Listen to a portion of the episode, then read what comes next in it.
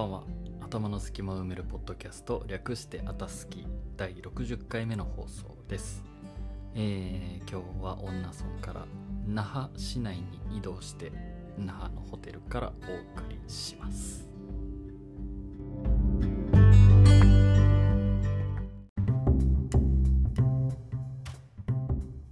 さあ今日もいろいろ喋っていきます。あの思い出せそうで思い出せないことってたまにあるじゃないですか。もうここまで思い出してるのにうわなんか思い出せないもどかしいみたいな。つい最近それがありましてあの友達と喋ってた時になんか前名古屋の治療の勉強会で面白いことがあったはずなんですけどそれを思い出せなくて。でねその時30分ぐらい考えてたけど思い出せなかったんですよ。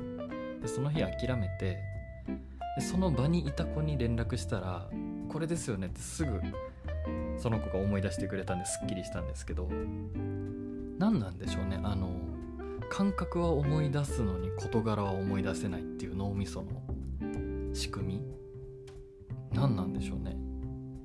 出来事じゃなくて感覚を先に思い出す。うん。出来事と感覚がイコールで記憶されてないってことですよね。セットで記憶されてたら両方一緒に思い出すはずなのに感覚だけ思い出せるっていう。でも逆にその物事出来事だけ思い出して感覚を思い出せないってないじゃないですか。だから感覚が深いところに記憶されてるのかなって思いますね。出来事を思い出せば芋づる式で感覚もついてきますけど感覚を思い出しても出来事がついてこない。不思議な脳の仕組みだなって思います。思いました。でちなみにそれ何を思い出せなかったかっていうとあのその時勉強会で確かね日本語の勉強をしてたんですよ。で日本語の勉強っていうかね表現の勉強こういう時にはこういう言葉を使うよねとかこの言葉って本当はこういう意味だよねみたいな話をする中で理解できない言葉が出てきた時はその反対にある言葉を考えればいいっていう話をしたんです。例えば右を理解するには左を理解すればいい。上を理解するには下を理解すればいい。私を理解するにはあなたを理解すればいい。みたいな感じでわからないことを考えるのってすごい難しいことなのでわからないことの反対にあるわかることを考えるとその逆って考えればわからないことがねなんとなく分かってくる。っていうお話だったんですよ。でその中で例題としてじゃあ例えば「ありがとう」という言葉の反対語「ありがとう」の反対にある言葉を考えようっていう時間を取ったんですね。皆さん何だと思います？ありがとうの反対。ちょっと考えてみてください。これはいろんなところで言われてる言葉でもあるのでよくある模範的な回答は「ありがとう」の反対は「当たり前」ありがとうっていうのはありがたいことあるのが難しいことって書くので、まあ、その反対当たり前になってしまうとそのありがとうから遠ざかるよみたいなねそんな話がよくあるんですけどでその勉強会に参加してたメンバーに「ありがとうの反対って何だと思う?」って聞いたら「うんどういたしまして」とか「うん嫌い」とか「無言」とかね、まあ、そういういろんな面白い答えが出たんですけどその中で一人ね天才的な答えを言った子がいて金翔くんって言うんですけど金翔くんはねほんとたまに想像以上のね答えを出すんですね。金翔くんに「ありがとう」の反対の言葉って何って聞いたら結構長いこと考えて「もうやめてください」って言ったんですよ。どういう状況っていう「ありがとう」の反対が「もうやめてください」っていうね。ちょっとなんか去年それがしばらくツボにはまっちゃって何回も思い出し笑いしてたんですよ。斬新これまで何回かこの質問したことあるんですけど「もうやめてください」は新しすぎません？本当いやどういう状況なのっていう。何されてんのっていうね。いやもうこういう何て言うんですか。狙ってない本当もうその人のセンスで出てくる一言。受けを狙ってるわけじゃない。真面目に考えた結果たどり着いたこの「もうやめてください」はね。いやちょっと面白すぎましたね。去年笑ったことのなんかトップ3に入りますねこれは。第1位はイソポンなんですけどちょっとイソポンの話はぜひイソポン本人をゲストに迎えて喋りたいのでいつかあたすきにイソポンが登場してくれることを祈ってね皆さんお待ちくださいね。もうイソポンミラクルをね起こす男なんですよ。本当に何をやっても面白くなっちゃうっていう。たまにそういう人いません？もうね本当に面白い。ずっと観察していたいし早くイソポに YouTube を始めてほしいって言ってるんですけどなかなか始めないんですけどね。是非始めてほしい。そのうちあたすきにイソポ絶対に登場してもらいますんで今年。皆さん期待してお待ちください。イソポンね。じゃあ今日もニュースを見ていきましょうか。今日はどんなニュースがしょうか。うんとね。あこれね僕すごい気になってるっていうかよくわかんない。よく分かってなかったんですけどあの今世界の物流物を運ぶ仕事においてコンテナが足りないらしいんですよ。どういうことって思いません？コンテナって要はその物を運ぶ入れ物ってことですよね。コンテナが足りないってどういうことっていう。それに関するニュースがあったのでちょっと読んでいきますね。もちろん真面目な話題なんですけど、ね、気になっちゃうので読みますね。これはねニュースフェアの、えー、記事ですね。タイトル。世界の物流を悩ませる深刻なコンテナ不足。新型コロナウイルスの影響。はい。パンデミックを起因とする経済活動の制限は物流にも大きな影響を及ぼしている。世界的な航空便の減少は航空輸送費を上昇させた。海上輸送運賃も上昇を続けている。その理由は世界的なコンテナ不足にある。もとより貨物輸送はルートや運ぶものの量にもよるが陸海空。あごめんなさい。順番が大事だった。空陸海の順に早く。空陸海の順番に早く。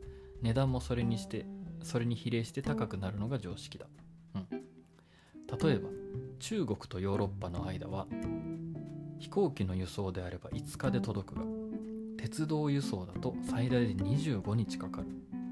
これが海の輸送だと中国内陸部から港までの輸送日数も入れると2ヶ月近くかかる。そんなにかかるんですか？10月の時点でコロナの発生により航空貨物サービスが著しく減少したため航空貨物輸送の価格が上昇し鉄道貨物輸送費と比べて4倍だった5トンの航空運送費が10倍になった。それが理由というわけではないだろうが日本通運は中国ヨーロッパ間の鉄道貨物輸送を来年から倍増させると今年の秋に発表した。去年の秋ってことですね。しかし現在物流業界で最も深刻なのは海上輸送海の上の輸送におけるコンテナ不足である。特にコンテナ不足に悩む中国はその理由として中国の輸出の急増とコンテナが戻ってくるローテーション率の低さを挙げている。その理由をたどればやはりパンデミックに行き当たる。9月の時点ですでにコンテナ不足に言及している国際貿易コンサルタント Acte International は制限解除以来中国からの輸出が急増しコンテナ不足を引き起こしていると述べる。確かに中国は世界に先駆け経済活動を再開した国だ。ローテーションの低さもまた新型コロナが原因だ。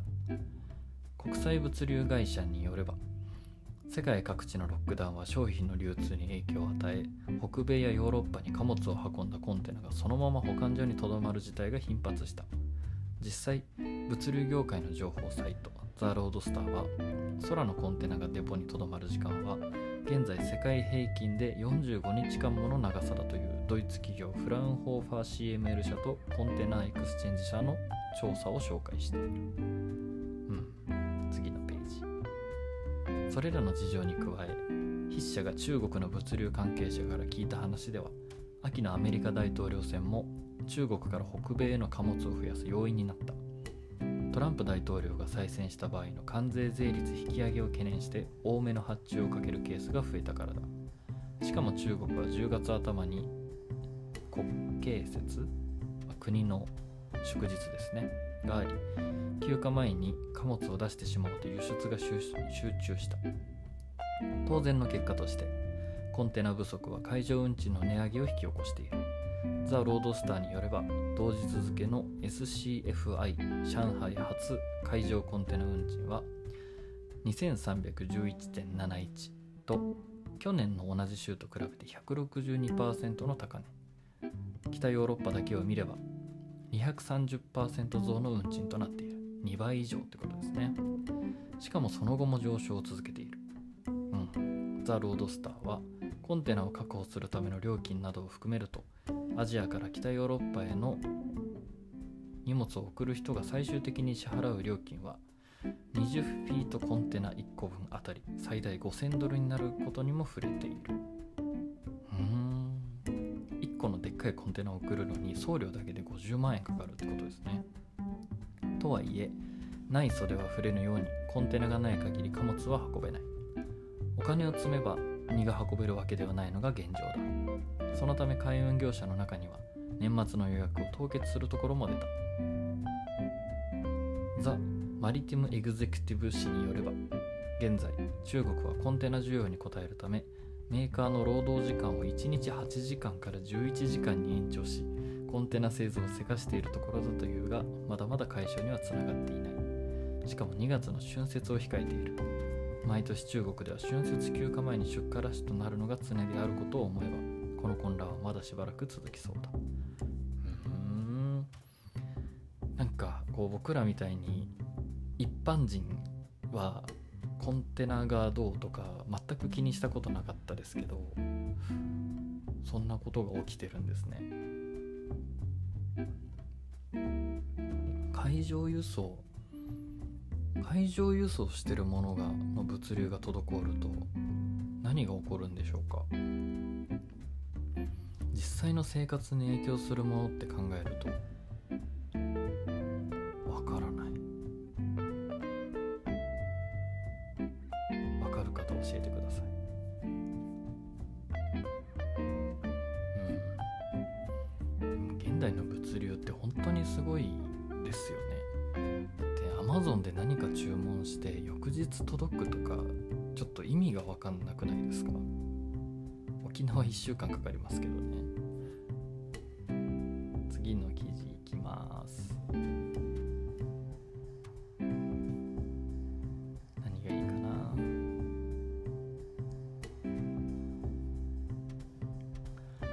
見が正反対の人たちにも耳を傾けるべき3つの理由。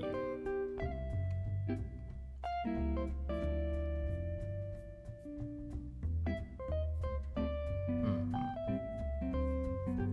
これちょっと読んでみますか。ライフハッカーの記事ですね。多分これも本から抜粋してる記事ですね。タイトル。意見が正反対の人たちにも耳を傾けるべき3つの理由。去10年間で顕著になりつつある課題の一つに社会的政治的な二極化が進んでいることが挙げられます。たとえ小さなテーマでも国会から家庭の食卓に至るまで政治的に分裂した両陣営が共通点を見つけることが難しくなっています。これは私だけの考えではありません。研究者たちはなぜそうなったのか原因を探ろうと力を尽くしており著名な作家たちもソーシャルメディアのプラットフォームがユーザーを意図的に自分たちのフィルターの中に囲い込もうとしているのではと疑問を投げかけています。またさまざまなアンケート調査が私たちがいかに分断されているかを繰り返し証明しています。誰でもある程度は自分の党派に引きこもって同じような考えを持つ仲間に囲まれる心地よさに浸るという罪を犯しています。罪なんだ。しかし時にはその外に出て少なくとも他者を色眼鏡で見る原因となりうる作り話や噂話誤解を振り払う努力をしてみるべきでしょう。はい。1つ目。好奇心が相手の心を開く、うん、もちろん物には限度というものがあります。時には議論する価値がないと思われる相手と出会うこともあるでしょう。例えばパンデミックなど起きていないという人や2020年のアメリカ大統領選挙で大規模な不正が行われたと根拠なく主張する人たちのことは無視しても構いません。構わないんだ。最低でも客観的事実はある程度は認められる相手でなければ話し合う価値はありません。フェイクニュースが横行する現代社会ではこうした問題がますます大きくなっているのが現実です。とはいえ相手が陰謀論を振りかざして直ちにこう反撃してくるタイプでないなら好奇心が融和に導いてくれるかもしれません。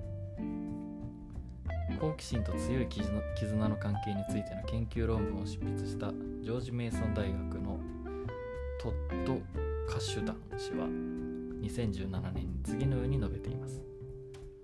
好奇心を示し質問を投げかけ相手の中に興味を持てる部分部分を見つけるようにすれば相手も心を開いて自分の考えを伝え質問を投げ返してくれるでしょう。こうしたギブアンドテイクのスパイラルが互いの距離を縮めてくるくれるのです、うん、普通のことを言ってますね。すごいなんかこれ正反対意見が正反対の人たちに耳を傾けるべき3つの理由ってタイトルなのにすごいですね。もうこの無視してもパンデミック起きてないという人や大統領選で大規模な不正選挙だって主張する人たちのことは無視しても構いません。ってバッサリ切る。と矛盾がすごいですね。2つ目。想像以上に共通点があることに気づく。日常的な問題に関して言えばアメリカ国民の多くはそれほど意見が食い違っているわけではありません。私たちが抱える分断の多くは政治と放送ニュースネットワークによって意図的に煽られたものなのです。例えば労働者階級の保守的な有権者を見渡しても多くの国民が医療のための借金で苦しんでいる一方で保険会社の株主が荒稼ぎしていることに何ら疑問を感じない人を見つけるのは難しいでしょう。同じく私たちの誰もが高等教育のコストがあまりに高額で多くの人が学生ローンにあいでいることに疑問の声を投げています。疑問の声を上げています。激論を起こしそうなテーマでも党派を離れればアメリカ国民は政治的分断を乗り越えてより多くの共通点を見いだすことができるようです。2020年の大統領選挙に向けてポリティコが実施した世論調査により誰もが妥協できないような問題の多くが実際には党派を超えた共通意見にたどり着いていることが分かりました。ポリティコは今年の初めに次のように書いています。例えばきれいな空気や水を得る権利について回答者の93%が重要だと考えていました。また個人情報の保護は93%質の高い教育を受ける権利は92%人種間の平等は92%高額すぎ高額すぎない医療は89%仕事を得る権利については85%の人が重要だと答えていました。もちろんこうした希望的観測に期待しすぎてはいけませんが論争に発展しそうなディスカッションに参加する際には頭の片隅に置いておくと良いでしょう。2つ目は想像以上に共通点があることに気づくっていうことですね。そうですよね。なんかやっぱり意見の違いとか好みの違いはあってもここは同じだよねっていう感覚ってありますよね。そこすごい大事ですよね。全てが違うと思ったらねコミュニケーションの取りようがないですから。話だと本当に人類共通のものって面白いなっていつも思うんですけど例えばすっごい晴れた日の青空にエメラルドグリーンの海であったかい気候を気持ち悪いって感じる人見たことないじゃないですか。多分人殺したような人でもそこに行ったら気持ちいいって思うんですよね。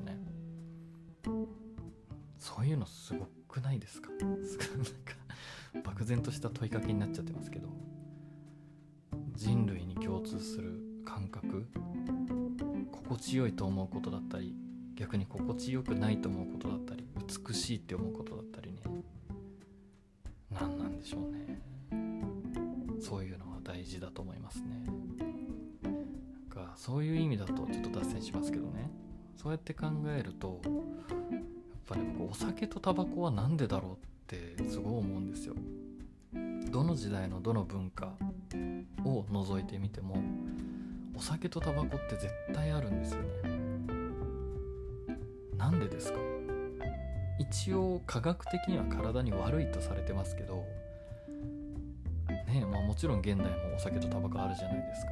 でも大昔からもありますしアマゾンの未開の土地の部族とかもアルコール作ったりタバコ作ったりしてるんですよね。なんでしょう。何回文明をリセットしてもそこに必ず人間がたどり着くっていうのは不思議だなって思います。本能に。そういう情報がインプットされてるんでしょうね。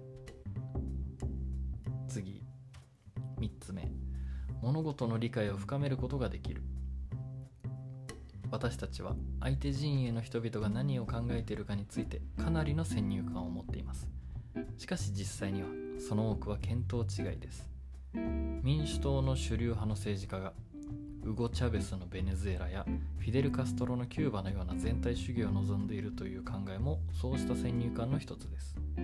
こうした神話はケーブルニュースによって繰り返し宣伝されてきました。あるテーマについて自分がどれぐらい理解しているかを測るいい方法の一つは相手の主張を説明できるか確かめることです。例えばあなたが刑事司法改革の支持者であるなら保釈金制度の廃止に嫌悪感を示す人々がどのような考えを持っているかを理解しておくと良いでしょう。作家でありスタートアップ投資家でもあるベン・カスノチャ氏は次のようにある問題についてその人がどれほど理解しどれほど真剣に考えているかを測るのに正反対の立場にいる人々の考え方を説明してもらうことよりも効率的で信頼性の高い方法を私はまだ知りません。たとえほんのわずかな間でも自分が引きこもっている範囲の外に出てみてください。きっと様々なメリットを感じられるはずです。この3つ目は僕も同感ですね。あのさっき出た反対のことを知るには反対を知ればいいとかなりにたまたま似てますけどある問題についてその人がどれほど理解してどれほど真剣に考えているかを測るのに最もいい方法はその人と正反対の立場にいる人々の考え方を説明してもらうことですね。だいたい感情的にとか思い込みとかで怒ってたり何かに反対したり主張してる人って自分の意見しか見てないことが多いんですよね。だから相手の意見が何なのかを理解してないことが多いです。けどちゃんと考えてる人っていうのは自分の反対側の意見もしっかり説明することができますし感情的にならずになるほどそういう考え方があるっていうのも理解できる。けどこう自分の考えと相手の考えをフラットに並べた時に具体的にここがこれだけ自分の考えの方がいいよねっていうのが説明できる。これが理解してる状態ですね。みんながそれをできるようになればね世界は平和なんですよ。できるように地道にやっていきましょう。こういうのはね。あと1個ぐらい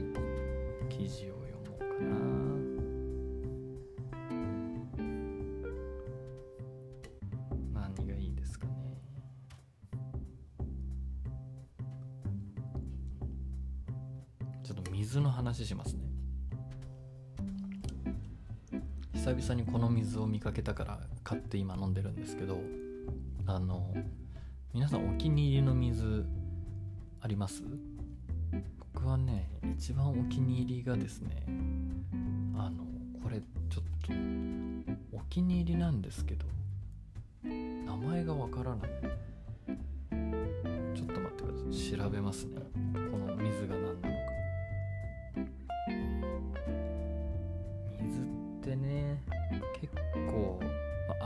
っていうよりは高度の違いでかなり好みがね分かれますよね。えーっとねあった。ソランデカブラス。です。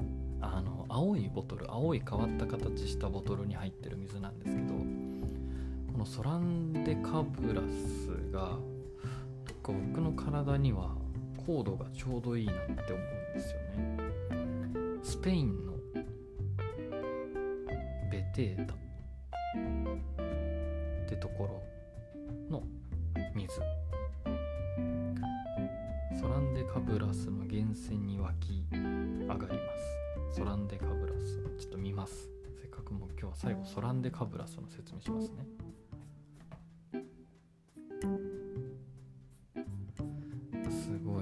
いソランデカブラスのウェブサイトに今来たんですけど歴史が紀元前2世紀から始まってますよ。紀元前2世紀伝説の始まりワンピースみたい。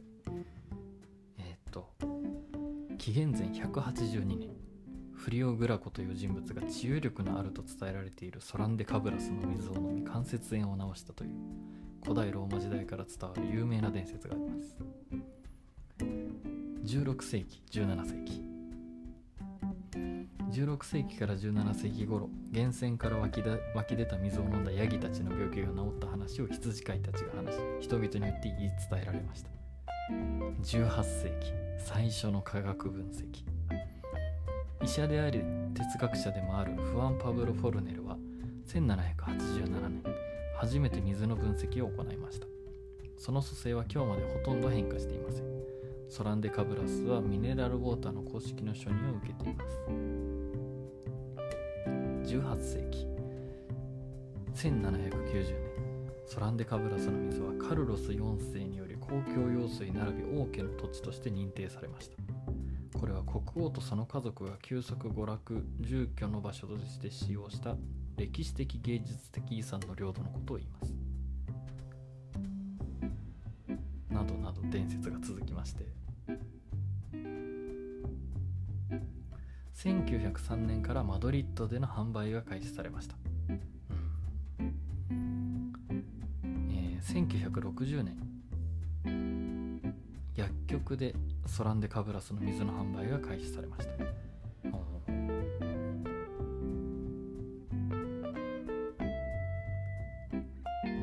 1980年に紙パックに詰められたソランデカブラスがスーパーマーケットで販売。急速に消費量が伸びて。1997年から今みたいなデザインになったと。あなるほど。このブルーのペットボトルは光が当たることで水が変質するのを防ぐためなるべく光が水に届きにくい青いペットボトルを作ったと、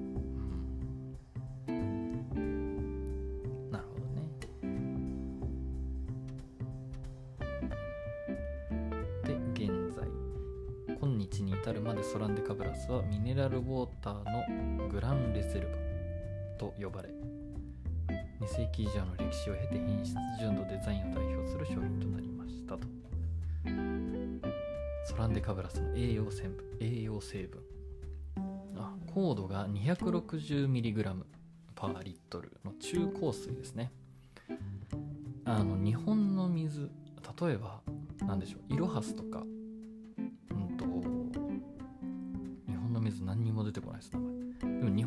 って基本軟水ですよね。せいぜい30から 50mg ぐらいの高度だと思うんですけど。260mg で中硬水っていうのはあの結構硬めですね。100ml あたりカルシウムが 6mg マグネシウムが 2.67mg カリウム 0.1mg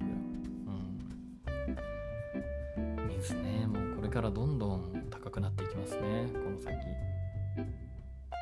今ねあのもう水のソムリエとかいるんですよ。知ってます？確かネットフリックスのえー、ネットフリックスのうわー名前が出てこない。誰でしたっけ？エレン・ページじゃなくて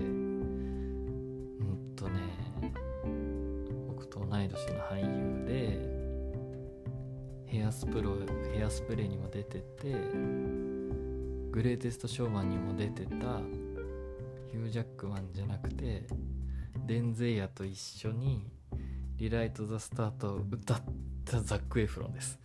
ザック・エフロンが主演のあのドキュメンタリードラマシリーズっていうんですか、まあ、ドキュメンタリーシリーズ世界各地の、えー地球環境に関するいろんなこと。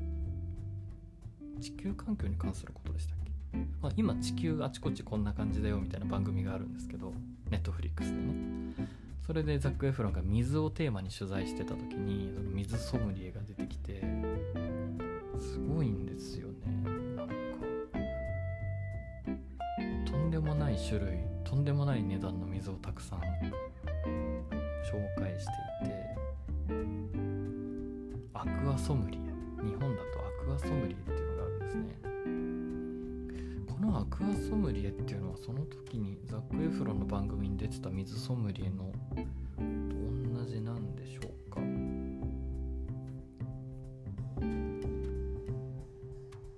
すごいアクアデミアっていうところで認定の授業を受けたら水ソムリエになれます。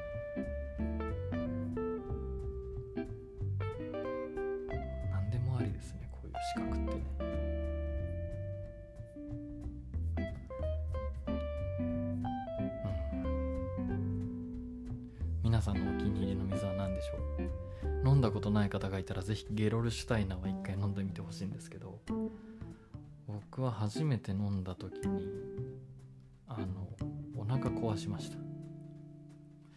この中硬水と呼ばれてる今手元にある水が 260mg 高度がね。これでも結構硬いんですけどゲロルシュタイナーは高度1310なんですよ。超高高度の水でドイツで取れる水なんですけどあのねまあ、たまに飲むのはいいなって思いますね。体にいろんな水を入れるのは。さすがにドイツの人も毎日これ飲んでるわけじゃないと思うんですけど。あとね結構便秘気味の人これ飲んだらお腹下して出たっていう人もいますね。日本だと札幌が出してますね確か。ゲロルシュタイナー。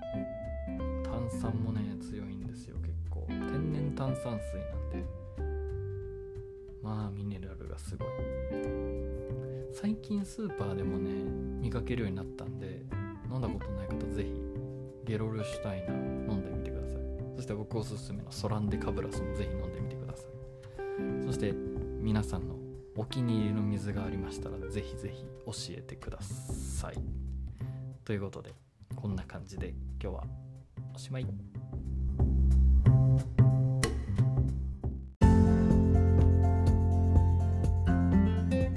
ンディングのお時間です。